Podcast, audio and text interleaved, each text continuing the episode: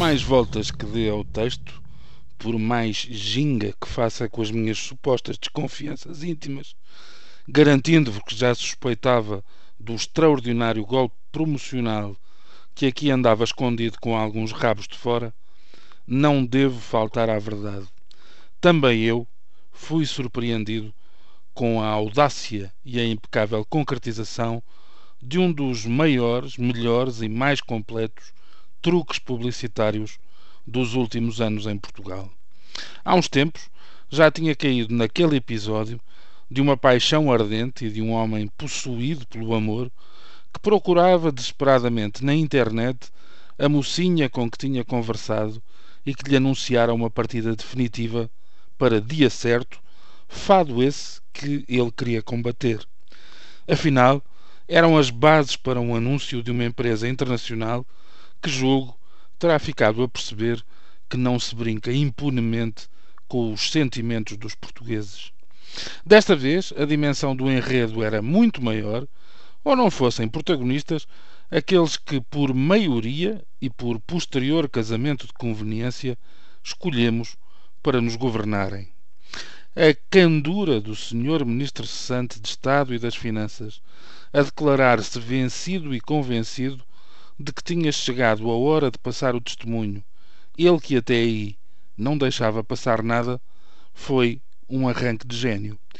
As peripécias da sua substituição por uma senhora ex-secretária de Estado, que alegadamente ainda não sabia que era ex quando falou aos jornalistas, já sendo ministra de facto, até pela incerteza aqui introduzida pela obra aberta, foi outro ponto forte desta tramóia. O afastamento voluntário do Sr. Ministro de Estado e dos Negócios Estrangeiros Logo ele, que sempre gostou de poderes, que aparece sempre disponível para servir o país e um certo partido. É verdade que com Marcelo não chegou à sopa, mas com Santana Lopes durou até aos restos.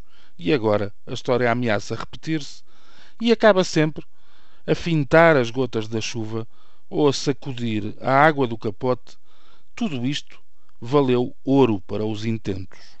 A reação do Sr. Primeiro-Ministro disponível para pôr tudo em causa, para não pôr em causa os alegados bons resultados conseguidos com tantos sacrifícios dos portugueses, capaz de ir aos parceiros estrangeiros assegurar que não há crise, que é só fumaça, enquanto num só dia se esfumava entre bolsas e mercados o dobro daquilo que foi imputado como custo pelo chumbo mais recente do Tribunal Constitucional, foi a cereja no topo do bolo.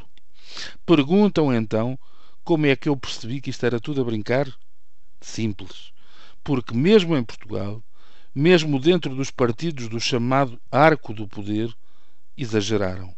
Nenhum partido, por mais carente que se sentisse, por mais sobrevivente que se quisesse, daria luz verde ao mandato surrealista supostamente atribuído ao Dr. Paulo Portas o homem que sai é o mesmo que acaba escolhido para ir negociar como ficar?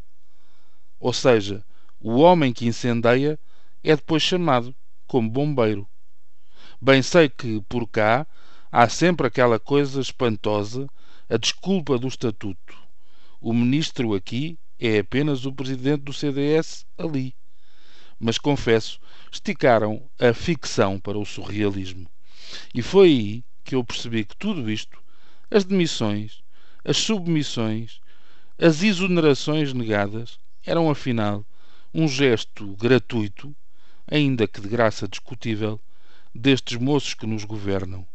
Tudo isto foi feito, afinal, para promover o Festival de Humor de Lisboa, que de hoje até sábado vai decorrer no Cinema São Jorge, na capital.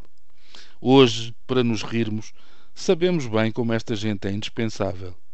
O pior é que nós acabamos a chorar e eles nem por isso. Bom dia.